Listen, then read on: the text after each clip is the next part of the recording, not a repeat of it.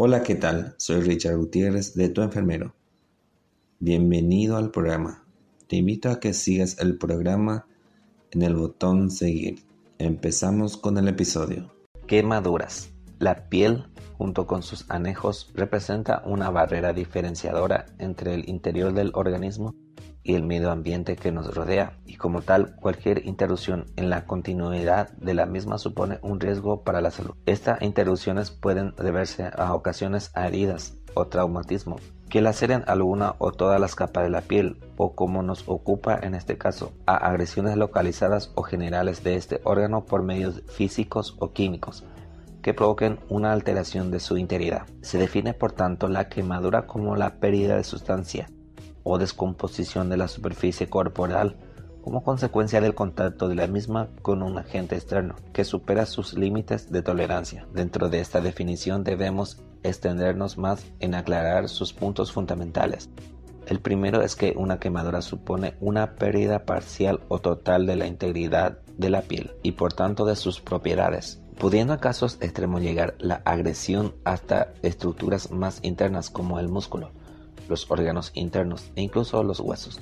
En segundo lugar, si bien asociamos quemadura a calor, no siempre es el exceso de temperatura el causante de la misma, sino que existen otros agentes responsables que también pueden inducir a la aparición de este tipo de lesión. Tipos de quemaduras. Punto 1. Quemaduras térmicas, producidas por elevaciones o descensos de la temperatura ambiente o bien por contacto de la superficie de la piel con un objeto que la transmite precisamente frío o calor durante el suficiente tiempo como para desequilibrar su estado natural. Igualmente pueden transmitirse mediante convección de chorros de aire a temperaturas extremas sin que medie un contacto físico directo. Se trata del tipo más frecuente de quemaduras accidentales, siendo la mitad de los casos el fuego el responsable de las mismas y en menor porcentaje otras causas, como la escaldadura con líquidos calientes que se caen o la congelación de las extremidades. Debemos tener siempre en cuenta que una quemadura no solo se produce por calor, sino que es igual de frecuente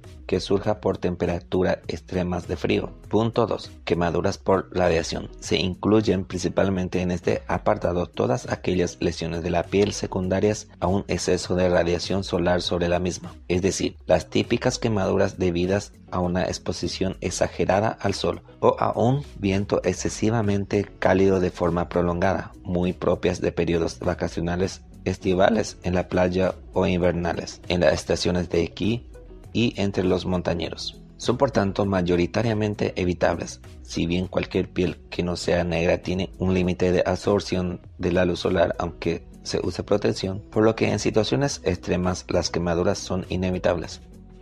No obstante, siempre se deben utilizar cremas con un factor de protección solar adecuado al tipo de piel. Además de producir un envejecimiento de la piel, las lesiones de la misma por un exceso de sol suponen un factor de riesgo a medio y a largo plazo para el desarrollo de los tumores cancerígenos, malignos y otras enfermedades de la piel, de forma mucho menos frecuente se producen también quemaduras por radiaciones de tipo ionizante, generalmente en el ámbito laboral, relacionadas con escapes de radiación nuclear en instalaciones o transporte que emplean esta energía, por lo que los trabajadores de este sector han de tomar todo tipo de precauciones y no bajar nunca la guardia por mucha experiencia que se tenga. Punto 3. Quemaduras por sustancias químicas. El contacto directo de la piel tanto con ácidos como con álcalis o bases pueden desembocar una quemadura por alteración del equilibrio de aquella y su posterior decomposición. Pueden llegar a ser extremadamente peligrosas por su forma de presentarse,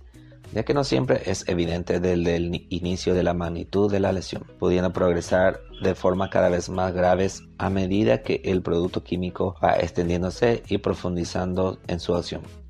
Aunque este tipo de quemaduras suelen ser más frecuentes en el ámbito laboral, Debemos recordar que en el domiciliario existen almacenadas este tipo de sustancias, por tanto representan una fuente de peligro potencial, sobre todo para los niños. Lo más recomendable es mantener todo tipo de productos abrasivos lejos de su alcance. Del mismo modo, que se hace con las medicinas y con cualquier veneno doméstico. Punto 4. Quemaduras eléctricas. La corriente eléctrica o flujo de electrones a través de un medio conductor produce lesiones en el ser humano cuando supera unos límites mínimos de tolerancia. La fuente de energía puede ser natural, como un rayo de tormenta, industrial o domiciliaria, a través de enchufes y cables de la red eléctrica que abastece el hogar. Para valorar el peligro de la exposición a una corriente eléctrica debemos atender a dos de sus características como son el voltaje y el amperaje. Los rayos pueden llegar a transmitir hasta billones de voltios en pocos segundos, mientras que en las corrientes industriales no suelen superar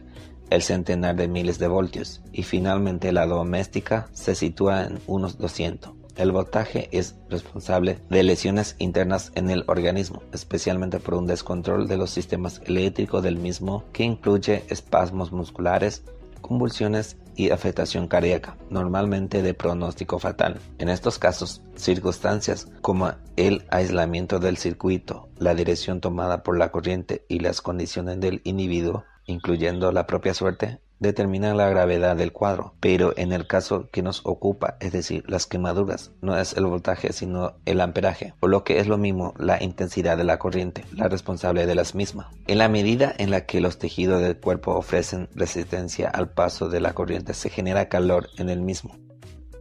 Este calor, que puede alcanzar los 5000 grados centígrados en pocos segundos, produce una quemadura en el trayecto de la corriente que puede cebarse más sobre ciertas estructuras teniendo en cuenta la mencionada resistencia del mismo. La quemadura por energía eléctrica puede pasar desapercibida externamente, pero ser extremadamente grave en un punto interno. Si bien la lesión en el punto de entrada y de salida de la corriente suele ser constante, conviene recordar que pequeñas corrientes de solo 50 voltios y 5 o 6 amperios pueden producir la muerte si se acompañan de circunstancias tales como humedad o contacto prolongado. Modo de actuación ante una tormenta eléctrica. 1. Si estamos en casa, cerraremos las ventanas y apagaremos todos los aparatos que estén conectados a la red eléctrica y para mayor seguridad los desenchufaremos. Especialmente hay que evitar la televisión, el ordenador y el teléfono. Si necesitamos información meteorológica lo haremos a través de un radio que funcione por pilas. Es importante tener instalado un pararrayos. 2. Si la tormenta nos sorprende en la calle, buscaremos protección en tiendas o casas.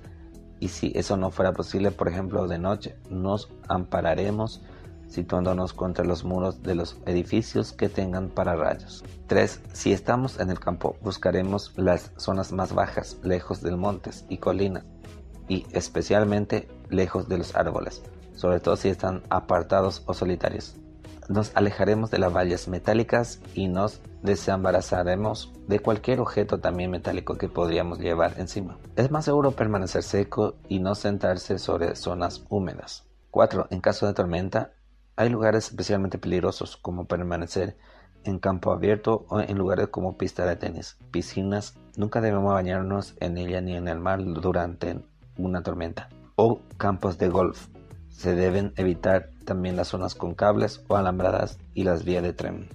Clasificación de las quemaduras. Sea cual sea el origen de la quemadura, el efecto sobre la piel y los tejidos subyacentes es siempre el mismo. Un exceso de calor que denaturaliza los tejidos, especialmente las proteínas que le sirven de sostén, y una evaporación inmediata de los líquidos tisulares y la consecuente deshidratación. Por tanto, de forma general, podemos decir que una quemadura produce tres tipos de complicaciones. Punto 1.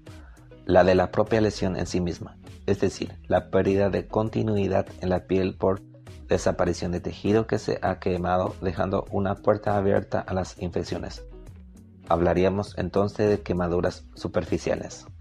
Punto 2. La afectación directa de órganos vitales internos que pueden perder parte de su anatomía y deteriorarse así su funcionamiento. Estaríamos hablando en este caso de quemaduras internas. Punto 3. La deshidratación del organismo por la pérdida brusca de líquido que tendría una repercusión más generalizada sobre el delicado equilibrio del agua y sales minerales, indispensable para la vida. Serían por tanto quemaduras sistémicas en las que todo el organismo se afecta pese a que la lesión se localice solo en ciertos puntos. Para valorar la gravedad de una quemadura, se deben atender a dos cuestiones fundamentales, como son la extensión y la profundidad de la misma. Punto 4. La extensión de una quemadura es un factor pronóstico fundamental, puesto que permite medir la repercusión real que va a tener la lesión sobre el organismo. Así, a mayor superficie afectada, mayor riesgo de exposición a infecciones potencialmente graves, al mismo tiempo que se ofrece una ventana más amplia para que se evapore el agua. Es importante saber que tras una quemadura intensa, la temperatura de las zonas afectadas se mantiene elevada durante mucho tiempo. Es decir, que el daño sigue extendiéndose con posterioridad al contacto inicial. Para calcular el porcentaje de superficie corporal que se ha quemado podemos recurrir de forma sencilla a la regla de la palma de la mano, sabiendo que la superficie de esta equivale de forma aproximada el 1% del total del cuerpo. La gravedad de una quemadura es muy variable, puesto que son muchos los condicionantes que actúan en cada situación y que permiten establecer un pronóstico. De forma general, podemos decir que la extensión de una quemadura es el primer criterio a valorar, puesto que cuando se afecta más del 30% de la superficie corporal se califica como grave independientemente de la profundidad de la misma, bastando un 10% si son de segundo gravedad profundas o de tercer grado en otras palabras. Es peor una quemadura extensa, aunque no grave, que una muy profunda pero localizada en un área pequeña. Las manos, los pies, la cara y los genitales son regiones especialmente delicadas, así como en general los pliegues de la piel. Por otro lado, las quemaduras eléctricas y químicas también se acompañan normalmente de un peor pronóstico. Los niños y los ancianos son los grupos de edad más sensibles a este tipo de lesiones, especialmente si padecen enfermedades cardiovasculares asociadas. Un grupo especial de precaución son los enfermos diabéticos que, como consecuencia del avance de su enfermedad, tienen afectada la sensibilidad de las extremidades. En ellos, debido a la ausencia de dolor por adormecimiento de las terminaciones nerviosas de la piel, puede pasar desapercibido el contacto con una superficie caliente, produciéndose una quemadura sin que el individuo sea consciente de ello. Aunque esta quemadura tampoco produzca dolor, no está exenta de las complicaciones que habitualmente acarrean. Grados de quemaduras según su profundidad. Punto 1. Quemaduras de primer grado. Son aquellas que afectan únicamente a la capa externa de la piel o epidermis. Se manifiestan en forma de eritema o enrojecimiento de la misma sin acompañarse de edema. La lesión no forma ampollas, pero sí resulta muy dolorosa.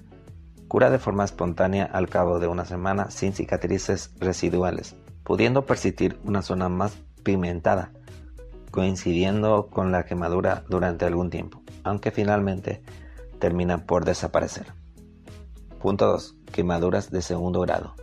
Son aquellas en las que se afecta siempre la dermis o capa interna de la piel, pudiendo alcanzar diversas formas de gravedad según sea la penetración parcial o total de esta capa. El aspecto de la lesión varía desde un enrojecimiento e inflamación de la piel hasta la formación de flictenas pálidas, que es ampollas que contienen líquido, que desembocan en una escara o costra gruesa, que puede tardar más de un mes en curar. Son de peor pronóstico aquellas que afectan al tercio más interno de la dermis, ya que pueden destruir las glándulas sebáceas y el pelo, dejando con probabilidad cicatrices severas durante su curación que durarán muchos casos toda la vida. La sensibilidad y el dolor a la palpación son síntomas aún más intensos que en la forma anterior más leve. Punto 3. Quemadura de tercer grado. Se caracterizan por la destrucción de la piel en todo su espesor, incluyendo los anejos de la misma e incluso llegando a interesar a tejidos subyacentes. De forma característica, se produce una escara seca que se torna de blanquecina a negra y que se acompaña de una trombosis venosa visible a través de la piel. El tejido muerto o necrótico adquiere un color negruzco y pierde la sensibilidad, permaneciendo un dolor en la zona circundante donde la quemadura ha sido de menor grado, pero no donde existe mayor gravedad. La cicatriz residual está siempre presente, pudiendo adoptar un aspecto irregular o hipertrófico muy antiestético denominado queloide. Estas cicatrices son muy rebeldes a cualquier tratamiento y aunque si no ha pasado mucho tiempo, podría mejorar con la aplicación de aceite de rosa mosqueta. En general no suelen desaparecer, salvo con cirugía estética.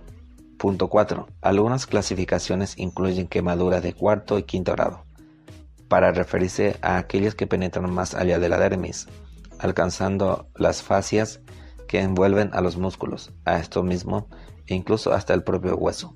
Ante un cuadro de esta gravedad, muchos se refieren a carbonización y no a quemadura. Su tratamiento incluye siempre un injerto de piel, puesto que el tejido se destruye por completo y no puede ser curado. Tratamiento de las quemaduras. Como ante cualquier patología que pueda presentarse, la prevención es el tratamiento más eficaz que existe. En el caso de que nos ocupa adquiere una especial importancia. En el domicilio es especialmente recomendable la protección de los niños. Se debe, por tanto, tener precaución con los productos de limpieza, que deben estar fuera de su alcance, con los enchufes y aparatos eléctricos. En cuanto a la cocina, deben emplearse guantes y paños siempre con los objetos calientes o congelados. En el ámbito laboral, deben seguirse siempre a rajatabla las medidas de seguridad establecidas para cada puesto concreto, tanto en relación con el fuego como con la electricidad, para evitar accidentes laborales en muchos casos mortales. Una vez producida la quemadura, sea del tipo que sea, debemos solicitar ayuda para proceder con las medidas iniciales tan pronto como nos sea posible. Vamos a proceder a explicar cuáles son las actuaciones básicas que deben realizarse ante una quemadura según su gravedad teniendo siempre en cuenta que no se debe excluir la valoración por el personal sanitario oportuno cuando sea posible, especialmente en niños o en individuos con enfermedades concomitantes que les proporcionen un mayor riesgo. Quemaduras leves. Las quemaduras de primer grado que afecten a una región corporal poco extensa puede ser tratada inicialmente en el domicilio o en el lugar donde se hayan producido hasta que puedan ser valoradas por un profesional con posterioridad. Quemaduras moderadas o graves. Aquellas quemaduras de segundo o tercer grado que alcanzan una extensión superior al 10 o 15% de la superficie corporal pueden ser consideradas como moderadas o graves en estos casos, la lesión pasa de ser un accidente que resulta molesto o doloroso a un riesgo vital para el individuo si no se toman las medidas adecuadas en el momento oportuno. Un individuo que sufre una quemadura grave puede sufrir al mismo tiempo otras lesiones externas o internas que compliquen aún más el cuadro clínico. Así, por ejemplo, en un incendio es frecuente que los afectados presenten además de quemaduras, un trastorno por inhalación de humos, mientras que un accidentado puede sufrir también diversos traumatismos. En ocasiones las quemaduras se acompañan de shock, convulsiones o incluso parada cardiorrespiratoria, no siempre presentes desde el momento inicial en el que se atiende al afectado, por lo que hay que estar alerta. Con todo esto, queremos decir que una quemadura puede ser solo un síntoma más de un cuadro grave que precisa actuación urgente y que como tal debe ser derivado al medio hospitalario o especializado tan pronto como sea posible. Mientras que esa actuación especializada llega, puede ser necesario que tengamos que atender a un paciente quemado y proporcionarle en la medida de lo posible una serie de auxilios básicos que pueden salvarle la vida. Una vez en el medio hospitalario se instauran las medidas de soporte vital para el mantenimiento de las constantes vitales de la víctima, teniendo en este caso especial precaución con la reposición de líquidos, la prevención de infecciones y la analgesia para calmar el dolor. Las quemaduras graves requieren en la mayoría de las ocasiones de un desbrindamiento o retirada quirúrgica del tejido muerto, con el fin de favorecer su curación de forma natural. En este sentido, y cuando la pérdida de sustancia es muy importante, son necesarios injertos procedentes de otras regiones dérmicas del individuo para tapar la herida resultante. Se suele emplear el injerto de piel que proviene del propio paciente, porque es mucho más probable que no haya rechazo y estéticamente da mejores resultados. Es que existe poca diferencia con el resto de la piel sana. Para hacer un autoinjerto de piel se suele extraer una pequeña superficie de la piel del paciente y después se desarrolla un cultivo donde la piel crece hasta alcanzar el tamaño necesario. Después se coloca sobre la quemadura donde ejerce la barrera protectora ante las infecciones y con el tiempo se va sustituyendo por la piel verdadera. Las quemaduras graves siempre se acompañan de quemaduras de menor grado en la zona circundante, que requerirán un tratamiento normal como el descrito para las quemaduras leves. Las complicaciones que pueden surgir como consecuencia de una gran quemadura pueden localizarse localmente en la región afectada o manifestarse de forma generalizada o sistémica en todo el organismo, poniendo en riesgo el equilibrio del mismo. Las principales son, punto 1, infecciones. A través de la herida abierta pueden penetrar con facilidad gérmenes que colonicen el interior de la misma, especialmente bacterias como Staphylococcus y Streptococcus, además de complicar y prolongar el periodo de cicatrización de las quemaduras. Estos gérmenes pueden producir un cuadro de sepsis o infección generalizada potencialmente letal. Punto 2. Deshidratación. A mayor extensión de la quemadura, mayor pérdida de líquidos corporales y por tanto mayor riesgo de deshidratación. A partir de un 20% de superficie corporal quemada, se puede ver afectado el equilibrio de agua y sales minerales, desembocando finalmente el cuadro en una insuficiencia hemodinámica por la reducción del volumen de sangre circulante. Esto conlleva la aparición de un estado de shock por mala perfusión o riego sanguíneo de los principales órganos vitales que pueden ser fatal. Quemaduras por agentes químicos. En aquellos casos en los que la lesión es producida por el contacto directo de la piel con una sustancia química especialmente ácida o básica, hay que aplicar todas las medidas generales anteriormente expuestas y explicadas gráficamente en el cuadro de la página anterior. Cuando las quemaduras se producen en los ojos, nariz o boca, lo mejor es lavar bien con agua y pedir ayuda médica. Es importante insistir en la prevención, tanto en el hogar como en el trabajo. Se deben manipular agentes químicos sin las convenientes medidas de protección con gafas y guantes de seguridad. Quemaduras por electricidad. Una característica peculiar de las quemaduras por corriente eléctrica es que aparentemente pueden presentar una lesión leve de pequeño tamaño, coincidiendo con el punto de entrada de la misma. Aunque, como ya hemos comentado, en el interior del organismo puede haberse producido un daño mucho mayor, por ello es fundamental no restarle importancia ni banalizar la erosión y acudir cuanto antes a un centro hospitalario para efectuar la correspondiente revisión médica. Modo de actuación ante quemaduras leves. 1. Enfriamiento de la parte quemada tan pronto como sea posible mediante agua fría con el objetivo de disminuir la temperatura de forma rápida y evitar el avance de la lesión por calor que como sabemos se mantiene durante mucho tiempo después del contacto con el agente causante. Retirada la ropa o de cualquier cuerpo extraño que pudiera seguir en contacto con la lesión, empapándolos en agua antes de ser tocados. Si se demora mucho esta actuación y la ropa se pega a la piel quemada, debe esperarse a que lo realice un profesional. 2. Lavado de la herida con suelo fisiológico a chorro o, en su defecto, con agua fría potable.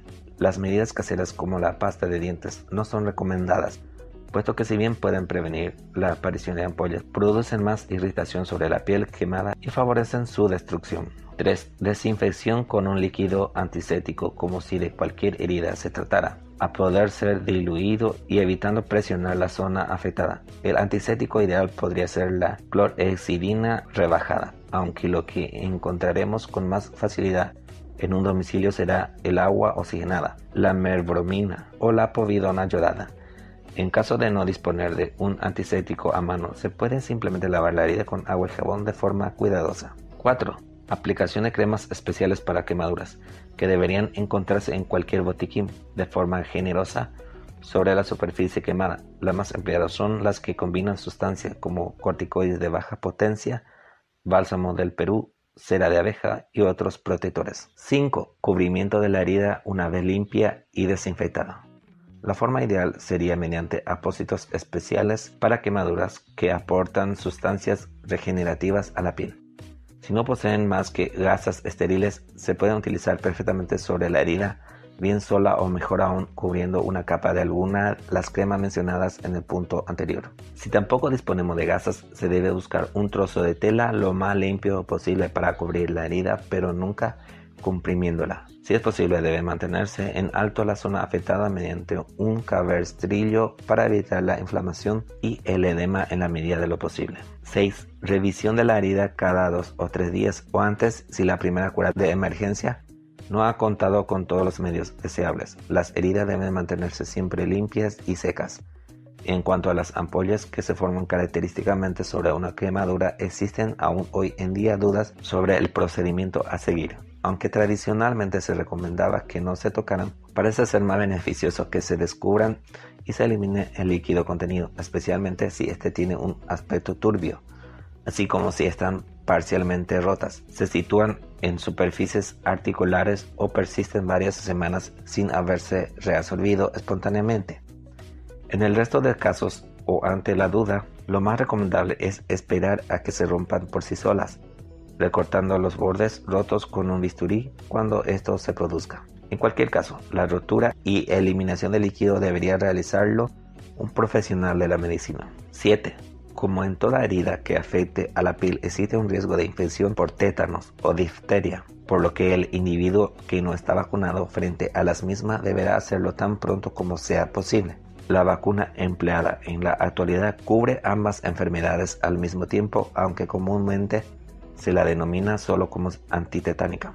8. Junto con estas medidas básicas pueden administrarse analgésicos de tipo del paracetamol y antiinflamatorios desde el primer momento con el objetivo de paliar las molestias durante los primeros días y de evitar el dolor, ya que las quemaduras son especialmente incómodas, incluso aunque no se tenga una demasiado grave modos de actuación ante quemaduras moderadas y graves. 1. Alejar a la víctima del lugar del accidente o más concretamente en este caso de la fuente de calor que ha originado la quemadura. Comprobar que en su nueva ubicación no corren peligro de nuevos accidentes, ni la víctima ni los que la socorren. 2. Apagar las posibles llamas aún presentes en las ropas a ser posible cubriéndole con un manta o cualquier tela fuerte que no arda con facilidad. 3. Colocar a la víctima sobre una superficie plana y dura, protegida del suelo con una sábana. La posición ideal sería aquella en la que mayor parte de la superficie quemada no quede comprimida por el propio cuerpo. 4. Solicitar ayuda tanto a las personas más próximas como a los servicios de emergencia tratando de explicar de forma concisa el número de heridos y las características de sus lesiones. 5. Comprobar el estado de la víctima, es decir, si está consciente y si no es así, si respira y si mantiene pulso. De no tenerlo, debe comenzarse con las maniobras de resucitación cardiopulmonar antes de realizar cualquier otra acción. 6. Quitar la ropa con cuidado, ya que retiene el calor y sigue provocando quemadura. Si se observa dificultad para hacerlo, se debe mojar y cortar con unas tijeras separándola poco a poco. Lo más idóneo es que si la ropa está ya pegada a la piel, se deje esta operación al personal médico. 7. Lavar las heridas con suero o en su defecto con agua fresca para retirar los cuerpos extraños y la suciedad adherida. Puede aplicarse hielo o compresas frías sobre las lesiones para disminuir el daño que el calor sigue produciendo sobre los tejidos. 8. Cubrir las lesiones con un paño limpio y mantener abrigada a la víctima, tratando de mantener elevadas las zonas dañadas para tratar de evitar la formación de edema. Si se dispone casualmente de material y conocimientos suficientes o se puede encontrar en las proximidades, debe proporcionarse oxígeno en mascarilla y tomarse una vía venosa para la administración de líquidos. Modo de actuación ante quemaduras de agentes químicos. 1. Mojar de forma inmediata con agua la región quemada retirando la ropa tan pronto como sea factible sin dañar la piel. 2. Si se trata de una quemadura por ácido, lavar la herida con agua de cal o bicarbonato durante al menos 30 minutos. En su defecto, puede emplearse suero fisiológico, aunque su efectividad como neutralizador es mucho menor. 3. Si se trata de una quemadura por álcalis o bases, la herida debe lavarse con agua azucarada o vinagre durante una hora como mínimo. 4. En el caso de que la agente causante de la quemadura sea un aerosol adherido a la piel o en forma de polvo, debe realizarse un cepillado cuidadoso de la zona concreta antes de mojar la misma. Modos de actuación ante quemaduras por electricidad. 1. Apartar a la víctima de la corriente eléctrica. Para ello hay que asegurarse antes de que el flujo de corriente está cortado o, si no se puede hacerse, es recomendable tocar con un objeto a la víctima de forma rápida para no quedar atrapados también por la corriente y comprobar así aún si está bajo su influjo. 2. Si hay parada cardiorrespiratoria, lo que no es infrecuente, debe procederse a la reanimación inmediata, según se explica en los anexos de este manual, manteniendo esta más tiempo de lo normal, puesto que la musculatura respiratoria puede estar afectada dificultando aún más la respiración del individuo. 3. Cualquier tipo de descarga eléctrica debe ser valorada hospitalariamente, sea cual sea el grado de quemadura producida o aunque no se haya perdido la conciencia. Esto se debe a que las complicaciones en este tipo de accidentes pueden aparecer hasta 24 o 48 horas después del mismo. En este sentido conviene saber que la mortalidad en estos enfermos se sitúa entre los 5 y el 10% de los casos, aunque hayan llegado perfectamente consciente al hospital y no presentan grandes quemaduras. Junto con la afectación cardiorrespiratoria, una descarga eléctrica puede acompañarse en un primer momento de aturdimiento o nubilación y fuerte dolor de cabeza. A largo plazo es muy frecuente la formación de cataratas oculares que requieren intervención quirúrgica, por lo que la revisión hospitalaria se hace obligatoria.